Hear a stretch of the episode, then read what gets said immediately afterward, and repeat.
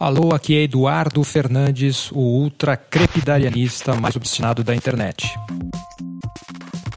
E o Mono Estéreo é um podcast totalmente financiado por ouvintes como você. São pessoas que são verdadeiros investidores no meu trabalho. Sem eles eu não tinha como separar tempo para me dedicar não só ao podcast, como também à newsletter e a todos os outros meus trabalhos na internet. Então, se você também gosta desse trabalho e acha que ele tem alguma importância na sua vida, pode colaborar financeiramente doando qualquer quantia na chave pix@eduf.me, pix@eduf.me. Se você não tem como colaborar agora, sem problemas. Você pode ajudar divulgando o trabalho e comentando pelo e-mail pod@eduf.me.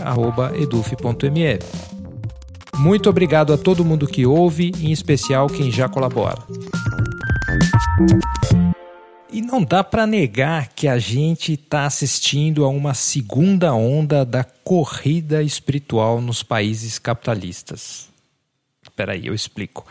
A primeira corrida espiritual cresceu lentamente desde o século XIX mas meio que ficou famosa ali nos anos 60 e 70 e foi associada aos escritores beatniks e aos hippies. Nessa época, parecia que quanto mais a cultura se secularizava, ficava antiteísta e supostamente científica, mais a espiritualidade se diversificava surgiam grupos que misturavam e ressignificavam várias tradições e religiões vindas de diversos cantos do planeta, como a Ásia e a África. E aos poucos a gente passou a acreditar que a espiritualidade virou uma coisa de escolha pessoal e até de nicho.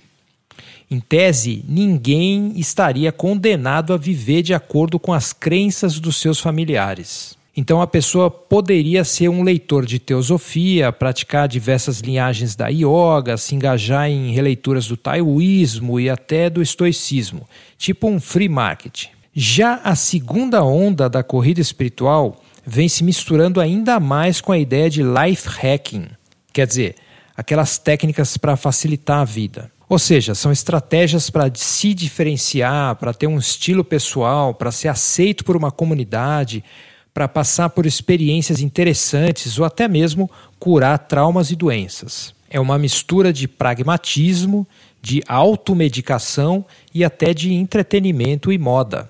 E eu estou tocando nesse assunto porque eu comecei a ler um livro chamado Spirit Tech, cujo subtítulo eu vou aqui traduzir como O Novo Mundo do Hackeamento da Consciência e da Engenharia da Iluminação. Parece estranho, mas é um estudo sério, pelo menos como um mapeamento da corrida espiritual, tal como ela está aparecendo agora em 2021, juntando substâncias psicodélicas, estímulos elétricos no cérebro, tanques de privação sensorial e produtos que prometem acelerar o processo de meditação.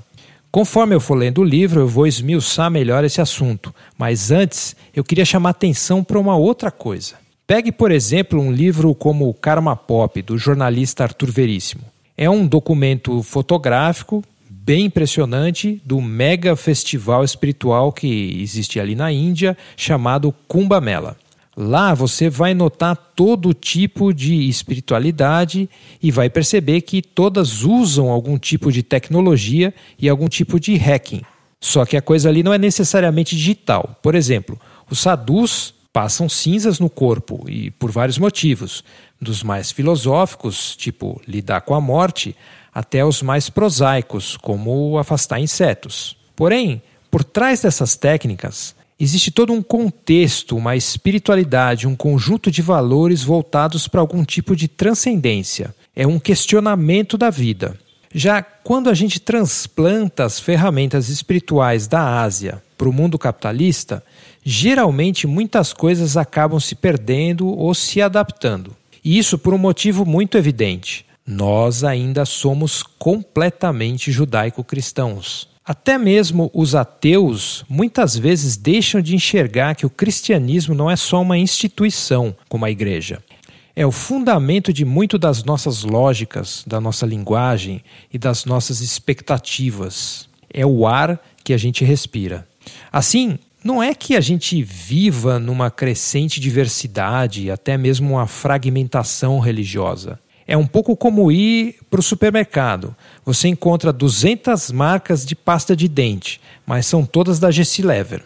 Quando você usa técnicas indígenas, ou dos africanos, ou dos asiáticos, para ampliar a mentalidade de eficiência, se quer hackear a iluminação, o que você está praticando é o cristianismo e filtrado pelo capitalismo.